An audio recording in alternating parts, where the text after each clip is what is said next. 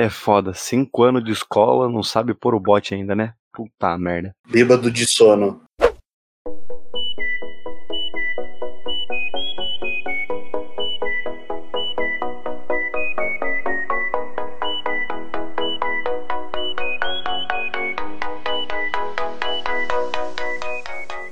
Fala, meus consagrados. Sejam todos muito bem-vindos ao 12 episódio do Giro de Notícias do podcast Segue o Jogo. Nesta manhã de sexta-feira. Hum, consegue sentir, Victor, esse cheirinho de maldade? Pior que não, Murilo. Eu só sinto o cheiro do medo mesmo. A questão da pandemia agravou, a gente tá com o cu na mão, não sabe nem se pode ir na esquina mais. Ai, Vitor, cada calma lágrima. Hoje é dia de maldade, dia de ficar debaixo da coberta, sair de máscara no condomínio, fechando todas é, as janelas. Tá ligado? Já pensou que daqui a um tempo a gente vai falar dia de maldade? Hoje eu não vou usar máscara mais. Nossa, que loucura, que loucura. É, meu, vamos começar nosso episódio aqui hoje puxando sardinha pro nosso lado, porque a gente é bom e a gente é clubista. É bom que a gente assume, né? É... Não, Calma lá, calma lá. O pessoal vai querer me matar depois dessa. Não, o pessoal tudo, tudo já quer, Victor. Você tem que saber disso. Ainda bem que eu torço para todos os times, como já dito nos episódios anteriores. Bom, é. Eu, assim, não queria sonhar, não queria me precipitar, mas você sabe que a emoção fala mais alto. São Paulo fazendo proposta pro Miranda e eu já tô querendo que mande fazer a camiseta. É, saudades, né? Até você que não acompanhou muito futebol, que não é aquele fã assíduo como é Rodrigo Arranz, tem saudades do Miranda, né? Miranda, para você ver, ele é um cara bem conhecido, né? Do, dos jogadores, assim, dos ídolos recentes da história do São Paulo. Ele participou daquele tricampeonato brasileiro seguido do São Paulo, lembra de quando a gente era moleque com o Murici Ramalho, Sim. Charleston, Jorge Wagner, enfim, tinha vários jogadores aí. Ele é um desses ídolos recentes.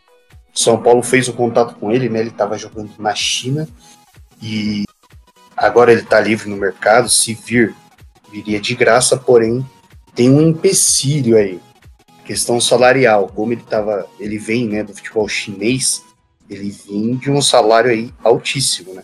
Para chegar no São Paulo agora, muito provavelmente ganhar muito menos. Então, São Paulo fez diversos contatos né, nesse período dele de desligamento do clube chinês e agora o São Paulo fez de fato uma proposta, uma proposta oficial, tá com o Miranda e tá guardando a proposta, é, tá guardando a resposta do zagueiro.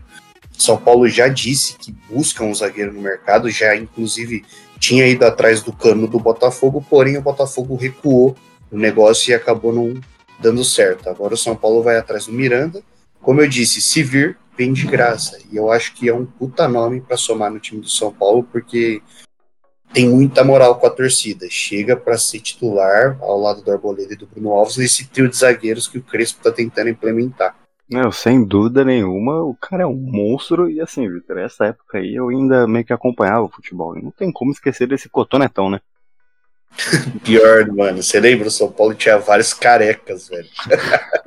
Miranda, Alex Silva, Jorge Wagner, são cara que hoje não. fazem tratamento para. Não, assim, ó, não é por nada, mas eu queria dizer que cada time tem o zagueiro que merece, né? Palmeiras lá com o Luan e a gente aqui com o Miranda, né? Aquele Big B, Júlia.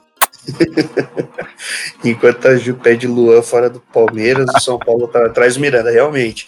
É, Miranda, mano, ele tem uma carreira muito, eu diria, muito bonita, sabe? Ele teve, que nem jogou pelo São Paulo, ele jogou no Atlético de Madrid, inclusive finalista de UEFA Champions League, jogava, fazia dupla de zaga com o Godin, o uruguaio. Inclusive um bom nome aí para os times brasileiros do futuro também, né? Tava no final de carreira aí.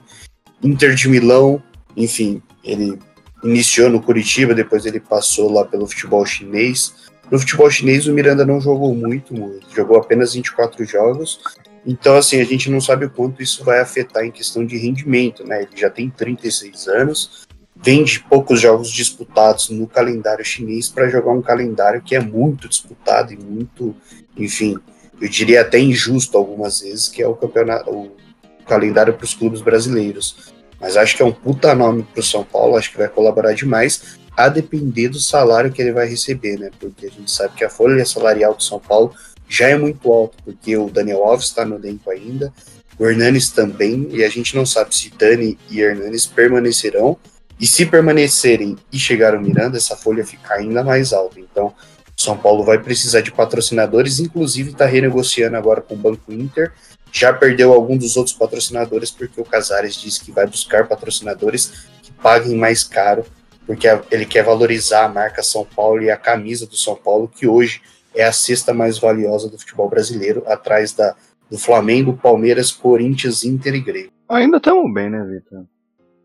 É, se você for ver a camisa do São Paulo rende muito pouco dinheiro, Mu. É, o Flamengo ganha cerca de 100 milhões só com os patrocínios que ficam na camisa, sabe? Que transformam as camisas dos clubes brasileiros, tipo o macacão de Fórmula 1.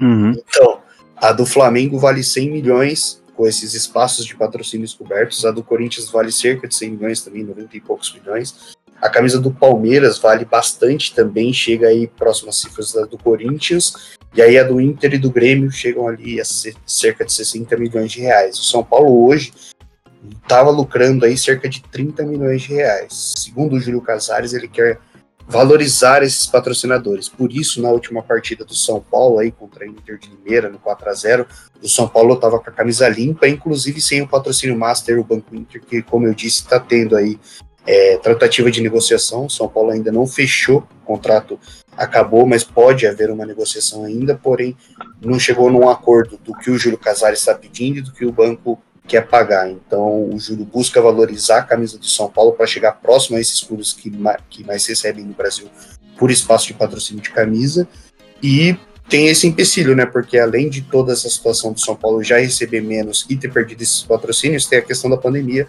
A gente não sabe quais empresas querem de fato investir nesse momento em divulgação, porque muitas também estão sendo afetadas pela pandemia, né? Principalmente agora com fase vermelha, talvez é, seja difícil do São Paulo encontrar patrocinador, então a camisa pode seguir limpa por mais tempo.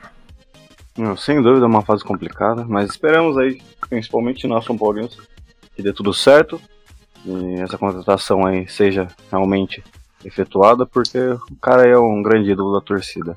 Bom, Vitor, e falando também dessa questão uh, de patrocínio e tudo mais, o assunto de problemas financeiros no, nos times brasileiros é algo recorrente aqui no nosso podcast. E o Santos, uh, pelo visto, tem uma, uma, um dinheiro a ser pago para técnicos desde 2014. É, o problema, como você disse, o problema financeiro nos clubes brasileiros, ele é, de fato, um problema recorrente, né? É, a gente sabe que times grandes como o Santos têm problemas financeiros, o São Paulo, por exemplo, que a gente tava, acabou de citar, também tem problemas financeiros. Isso também é um entrave na negociação com o Miranda. Não dá para você pagar loucura para ele, porque não é a realidade, né? E principalmente com a pandemia, isso acabou se agravando. Alguns clubes, muito antes da pandemia, já sofreram com isso, que é o caso do Santos. Desde 2014, o clube tem dívida aí com os treinadores, deve cerca de 15 milhões o Santos até então tinha problemas, agora não podia negociar com jogadores porque tem dívidas e débitos a serem pagos. Então, todos esses débitos, com o tempo, a conta acaba chegando. O Santos hoje, no Paulistão, a gente vê, né? Um garoto cheio de moleques da base, enfim. É legal por esse lado do Santos sempre tá, enfim, trazendo moleques e jogadores das categorias de base para o profissional e o Santos é um dos clubes que melhor faz isso porém faz muito também por necessidade. Né? O Santos não consegue investir no elenco, porque já, por exemplo, como a gente citou, ele não paga treinador desde 2014. É, dos, dessa lista toda aí, a gente tem o Dorival. O Dorival foi o único, inclusive, dos nomes que eu vou citar aqui, que conquistou o título. Ele conquistou uma Copa do Brasil e dois Paulistão. Aí você tem Oswaldo de Oliveira, Levir Coupe, Anderson Moreira, Jorge Sampaoli, Gisvaldo Ferreira e Cuca, todos com débitos com o clube da Vila. O Santos vai, claro, buscar o acerto com eles, mas aí, além de dívida com os jogadores, com outros clubes, além disso, já impediu o clube de contratar, você tem dívida com as pessoas que vêm para trabalhar no seu time. Com o tempo, Mo, que treinador que vai aceitar vir treinar o Santos? Apesar do tamanho do Santos, enfim, de ser uma excelente oportunidade de trabalho, uma puta de uma vitrine, enfim, fica difícil, né, você pensar assim, pô, eu vou lá pro Santos, mas o Santos não paga treinador desde 2014. O Ariel Holan, recém-chegado no Santos, é, vai comandar o clube a partir de agora. Como a gente tinha comentado, a comissão toda dele vai receber cerca de 600 mil reais. E a gente espera né, que com o Santos, com a, mesmo com a questão da pandemia, caso o futebol não seja suspenso de alguma forma, o Santos consiga quitar esses débitos e pagar essa nova comissão, né? Porque senão é mais um nome aí que pode entrar para essa lista de treinadores que o clube deve dinheiro. É, é triste ver essa situação, né, Victor? E dizer que é aquele negócio, você vai, você vai pelo ideal, você vai pela vitrine, mas não é isso que, que enche barriga, né? Exato, Mo. É, inclusive, no outro episódio eu citei, já passei por essa situação, claro, não recebia 600 mil reais, né? Recebia mil reais, mas se receber mil reais atrasado já é difícil, imagina atrasar 600 pau. É foda, né? Não, eu queria pontuar aqui que ainda tem um estágio que me deve 550 reais, viu? O último salário ele não foi pago e eu saí exatamente por conta de quatro salários atrasados. Pois é, amor, e não faz falta 550 conto? Pelo amor de Deus, eu quase pagava pra trabalhar e não recebia, falava, meu Deus do céu. Agora imagina, 550 mil. Pois ah. é. Acho que aí realmente as contas não batem. E o Santos tá devendo só, 500, só 15 milhões, então é, é, tipo... é pouca coisa, pouca coisa, né? Isso para treinador, né? Fora as outras É, coisas. exatamente, exatamente. Mas isso não é uma exclusividade do Santos e a gente espera que, é, como eu disse, que caso o futebol não venha a ser suspenso, o Santos consiga, enfim, de alguma forma quitar esses débitos, porque isso vai atrapalhando a imagem do clube com os profissionais da área, né? É Sem difícil dúvida. um jogador ou um treinador querer ir para um time que tem tantos problemas financeiros e que tem dificuldade para pagar os seus débitos, apesar do tamanho do Santos e do nome que ele tem. Eu, eu particularmente não iria. Mas bom, Victor, que a gente está numa fase complicada aí da história mundial, digamos assim, não é novidade para ninguém. E diversos times foram afetados pela primeira onda da pandemia, que um, entre eles o Corinthians, que está sendo afetado novamente. O Corinthians ele tem 21 infectados no CT e agora o Camacho testou positivo para o Covid. É uma tristeza isso, né? É, o Camacho, ele é mais um dos jogadores, né? São 21 funcionários ao todo, são 10 jogadores. É, antes eram 8, agora são 10. E há suspeita de um dos jogadores que jogou a partida contra o Palmeiras também estar infectado, porém o nome dele ainda não foi divulgado. É, é triste porque você citou a primeira onda, né? Eu não, acho que nunca deixou de ser uma onda, né? A Covid no Brasil, ela sempre teve presente. Hoje, claro, quebrando recordes de mortes. Infelizmente, a situação se agravou muito. Porém, no Brasil, em grande parte da pandemia, é, o número de mortes passava fácil aí de mil pessoas. E fora o número de contaminados, né? O Brasil, infelizmente, é um dos países que mais sofreu com a questão da pandemia e o futebol não é exceção, né? O Corinthians ano passado foi prejudicado, esse ano novamente o Flamengo também foi prejudicado, isso sem contar os diversos diversos casos que a gente teve no campeonato estadual do ano passado. O São Paulo, inclusive, na primeira rodada do Brasileirão, não pôde jogar contra o Goiás, a partida foi suspensa porque os testes de Covid que o Goiás havia feito se eu não me engano, era o Hospital Sírio-Libanês que tomava conta dos testes é, que a CBF só permitia os testes do Sírio-Libanês. O Goiás teve os testes divulgados duas horas antes da partida e descobriu que tinha tantos atletas e pessoas lá do clube com Covid-19 e a partida foi suspensa horas antes. O São Paulo até chegou a entrar no campo, viajou para Goiânia, enfim. Então, a pandemia ela sempre esteve presente no nosso país e no futebol não deixou de ser também, né? É, o Ministério Público está aí preparando uma carta para a CBF recomendando a suspensão do futebol.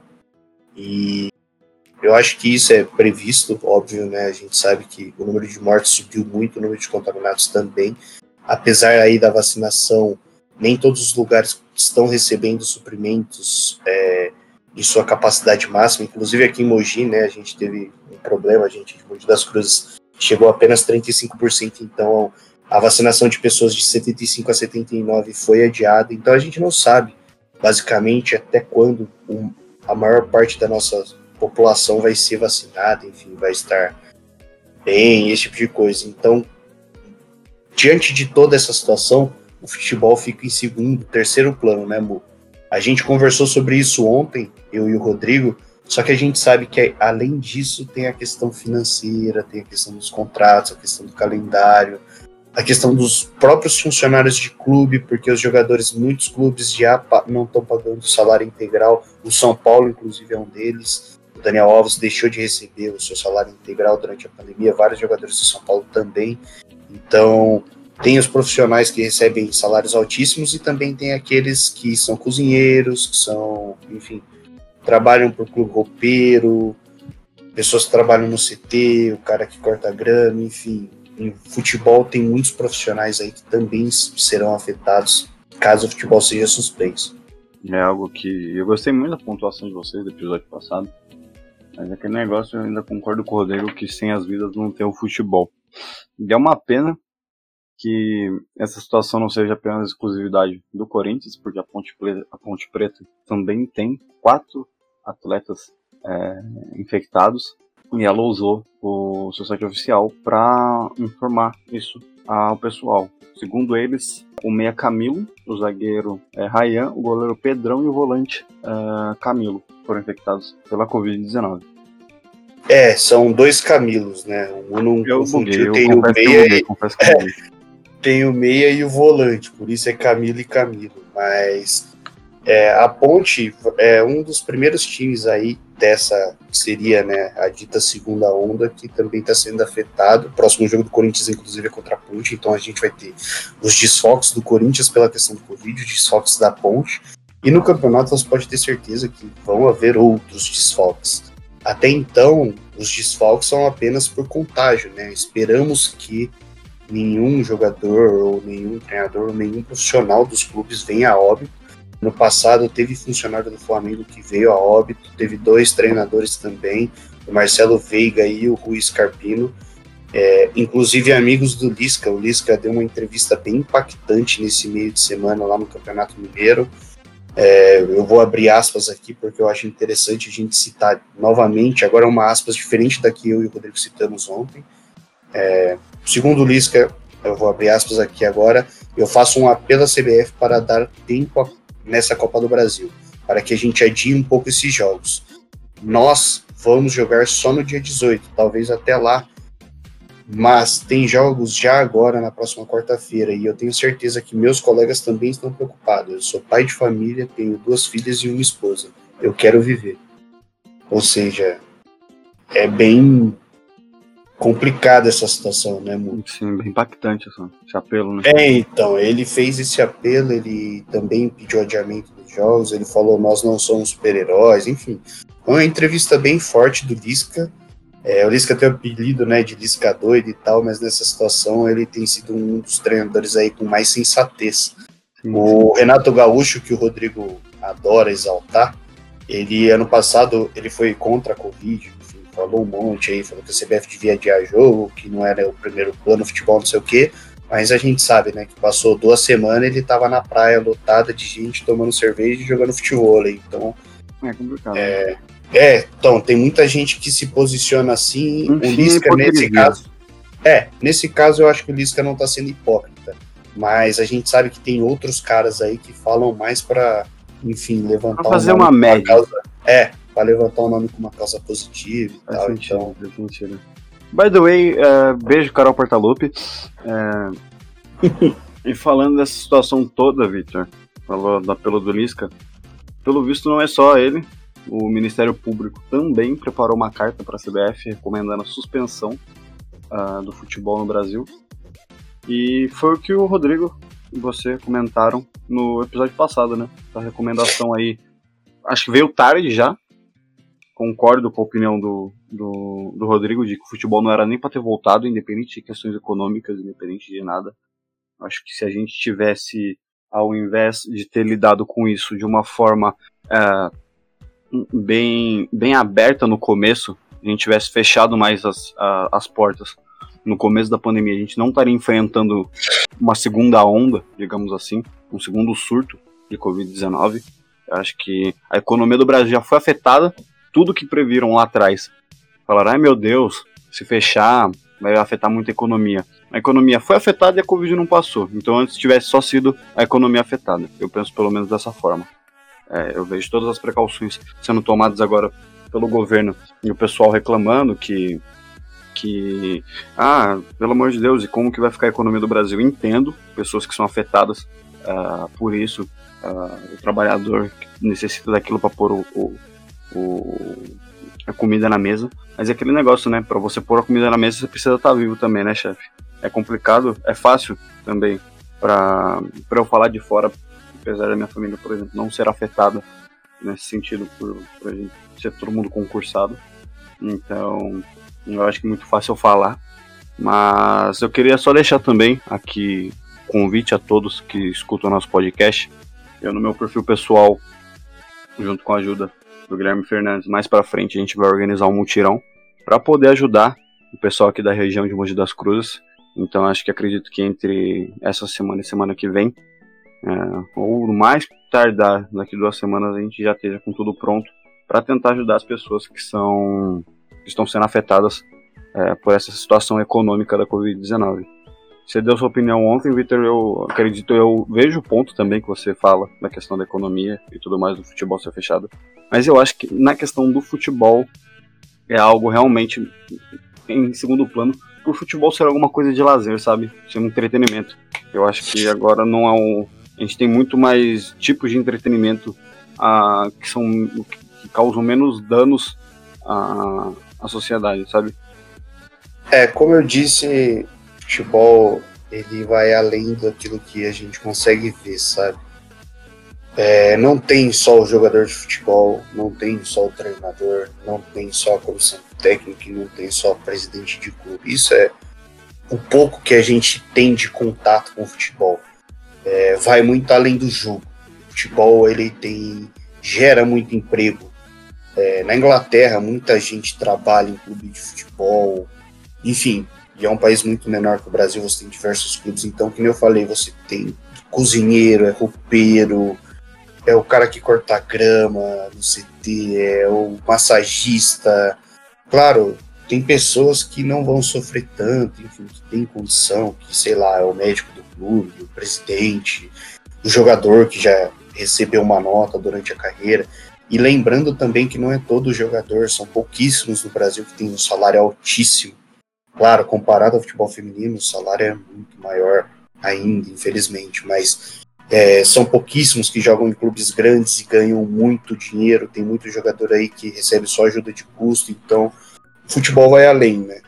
De tudo isso, ele gera muito emprego, ele é além do que a gente consegue ter de visão. Então, querendo ou não, se o futebol é suspenso, não é a questão assim, ah, o Daniel Alves recebe um milhão e meio, mas, porra, o Daniel Alves é o segundo ou terceiro jogador mais bem pago do Brasil. Quantos vivem a realidade do Daniel Alves? Quantos profissionais em volta do Daniel Alves, como eu citei, de outros cargos aí, recebem? Então, essa questão é muito delicada, afeta muitas pessoas também. São muitos empregos e tal. E quantos clubes aí foram. Teve ano passado, o Mirassol, lembra que desclassificou São Paulo?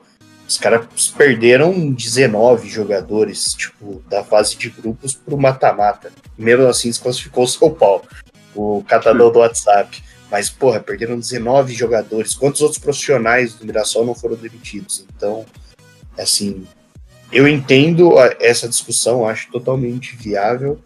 E acho também que quando a gente fala de futebol, muita gente só olha só para o jogador, só para o treinador, tem todos esses outros profissionais em volta e, claro, a vida é em primeiro plano, não nego isso. Espero que a fiscalização ocorra de fato e que tenha mais cuidado, né? Como eu citei, há uma suspeita de um caso dentro do Corinthians que do jogador que tenha jogado talvez contra o Palmeiras. Então, agora pode ter um surto de Covid no Palmeiras. Então, enfim, a gente precisa tomar cuidado, é uma situação inédita e é uma situação muito delicada. Antes a vida, claro, do que o dinheiro nesse momento, porém, eu entendo quem levanta o ponto da economia e da discussão, porque acho que não é algo que a gente tem como fugir. É, não adianta nada você estar tá vivo e também, sabe, sei lá, você tem cinco filhos para alimentar, a esposa e ser o único não, cara, sim, ou sim. colocar dinheiro na mesa, e a gente, que nem você citou, tem família com concursado, eu também tenho a gente não vive essa realidade. Pra gente é mais fácil comentar, mas. Enfim, também não apontar o dedo, sabe? Não apontar o dedo e falar merda pra quem olha com os olhos. Sim, é aquele negócio, a gente passa a recomendação do nosso ponto de vista, ver o que é melhor, porque também a gente não fala, a gente não, não gosta de ver o pessoal morrendo, então a gente não tá falando isso aqui Com certeza. De, de só pra pontuar e querer fazer uma média, até porque, pelo amor de Deus, eu conheço gente que perdeu familiar próximo e a dor, eu graças a Deus não fui afetado por isso, mas meu, eu imagino a dor e, porra, é algo que, que tem, me deixa triste de falar sobre. Mas, igual você disse, o tanto de gente que é envolvido, sabe? Mas do mesmo jeito que eu vejo que o futebol envolve tanta gente, o, do mesmo jeito o comércio, sabe? Que, Com certeza. aqui na frente, que pô, o seu João e a dona Zilda, que, que também tem cinco bocas para alimentar, mas aí precisa pegar o busão todo dia, sabe? Tipo, essa questão que é complicada, sabe? Porque tudo bem, eu acho que os barzinhos realmente devem ser fechados, mas também quantas pessoas um bar também não emprega, sabe? É muito complicado essa é. situação. Mas Deixa de ser que... só lazer, né, Mo? Sim, exatamente. É, eu acho que a gente passa por uma época de, de prioridades. Eu acho que é a questão de, das vidas, as, as, prioridades tem que ser a vida das pessoas agora nesse momento, sabe? Não, boto fé, com certeza. Acho que é, a gente já falou bastante sobre pandemia e tal, mas que nem eu falei, o que é lazer para alguns de fora é o ganha-pão de outros. Então, assim, se cuidem, é, qualquer pessoa aí se cuide e faça o que você puder. Quem é profissional e está reclamando porque os comércios estão fechando, é, eles têm o ponto de vista deles, é o ganha-pão deles, então quem não é comerciante, quem não é, é, Vamos evitar de apontar o dedo na cara e de falar, ah, é por você que a pandemia tá assim, porque a gente sabe que também não só os políticos erraram bastante uhum. durante a pandemia, como também a população como um todo, que muitas vezes eu, inclusive, me coloco, sair de casa sem necessidade, então, infelizmente, por essas circunstâncias, a pandemia ainda está dessa forma, então vamos se cuidar, vamos, mano, ficar em casa para que essa situação melhore e a gente possa, o mais rápido possível, poder curtir, poder curtir as coisas sem ficar pensando em pandemia, enfim, em vírus. Sem dúvida, Vitor. Vitor, obrigado pela companhia nessa manhã de sexta-feira. E prometo que hoje o episódio vai tentar sair um pouco mais cedo, viu, rapaziada? É isso, Mu. Valeu, tamo junto. Espero que saia mais cedo mesmo. Mas é isso, né, pai? Puxar a orelha de estagiário virou rotina. Mas beleza. E hoje vou terminar o nosso episódio com uma frase que minha mãe costuma dizer nas reuniões online dela, que eu gosto bastante. Um beijo a todos. Uh, fiquem em casa, se não puder, usem máscara. Aquele beijo e fomos. Segue o jogo!